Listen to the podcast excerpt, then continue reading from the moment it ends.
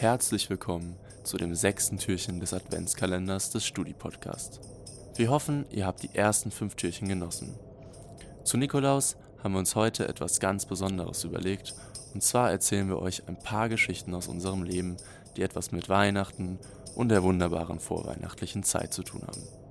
Also macht euch einen Tee, setzt euch hin, mümmelt euch ein und lauscht unseren winterlichen Geschichten. Meine Geschichte zum Nikolaus hat stattgefunden, als ich gerade drei Jahre alt war. Da ist nämlich der echte Nikolaus zu uns gekommen und ich war damit ehrlich gesagt ein bisschen überfordert. Ähm, ich sollte dann auch ein Lied vortragen und mir ist natürlich auf die Schnelle kein einziges Weihnachtslied eingefallen. Also habe ich das winterlichste Lied gesungen, was man sich wahrscheinlich vorstellen kann. Kuckuck, Kuckuck ruft's aus dem Wald.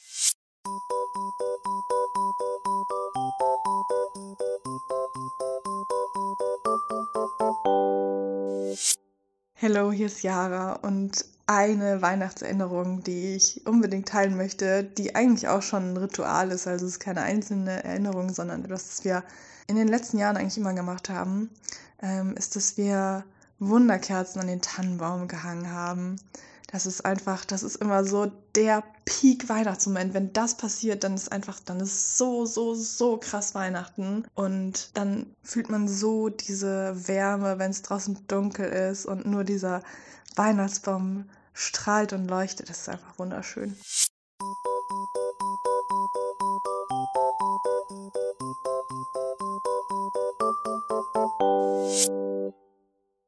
Meine Geschichte zum Nikolaustag, die mir sehr lange in Erinnerung geblieben ist, ist, dass ich als Kind nie Knecht Ruprecht gesehen habe. Bei uns im Kindergarten und auf der Straße habe ich immer nur den Nikolaus gesehen, sodass ich mich irgendwann gefragt habe, ob es bei uns überhaupt Knecht Ruprecht gibt. Auch als ich dann irgendwann festgestellt habe, dass das alles nur verkleidete Menschen sind, hat es mich einfach nicht losgelassen. Und dann habe ich eines Nikolausabends Knecht Ruprecht gegoogelt, und diese ganzen Bilder waren natürlich alle nicht sonderlich eindeutig, aber ich habe mir das in den Kopf gesetzt, mir die Bilder und sein Aussehen ganz genau einzuprägen. Dann bin ich raus zum Spazieren gegangen in der Hoffnung, dass ich Knecht Ruprecht finden würde. Aber leider habe ich niemanden gesehen, der so ausgeschaut hat wie auf den Bildern und bis heute habe ich Knecht Ruprecht leider nicht in Real Life gesehen.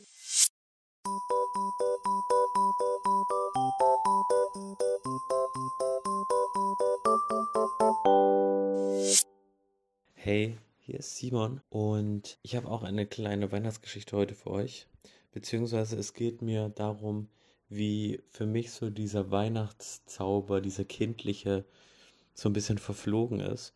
Und zwar war das bei uns so, ich glaube, das ist bei vielen so, dass es, dass die Geschenke das Christkind bringt.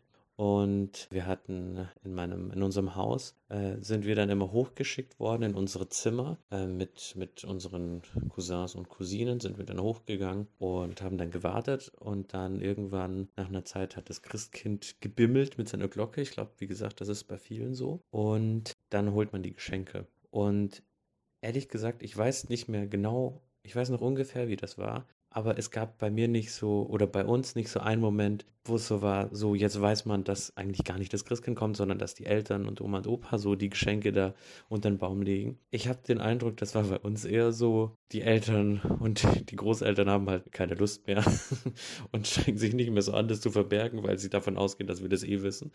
Und ich glaube, ich habe dann einfach so getan, so nach dem Motto, ja klar, natürlich wusste ich das so.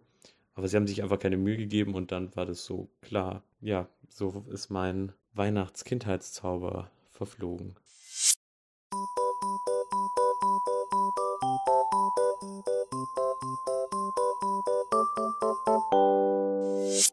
Moin, hier ist Felix und zu guter Letzt erzähle ich euch jetzt noch meine kleine Weihnachtsstory. Und zwar habe ich mal zu Weihnachten einen kleinen Kicker bekommen, so einen Kicker, den man auf den Tisch stellen kann. Den habe ich damals von meinem Onkel bekommen und den habe ich dann natürlich auch direkt herausgefordert zu einer Partie und bin da mit ganz hohen Erwartungen reingegangen, dass ich das erste Match, das ich hier an diesem Kicker spielen werde, ähm, auch unbedingt gewinnen muss. Äh, ja, mein Onkel, der hat sich das nicht so gedacht und hat mir erstmal eine absolute Klatsche verpasst, was dann dazu geführt hat, dass ich erstmal flend unterm Weihnachtsbaum saß.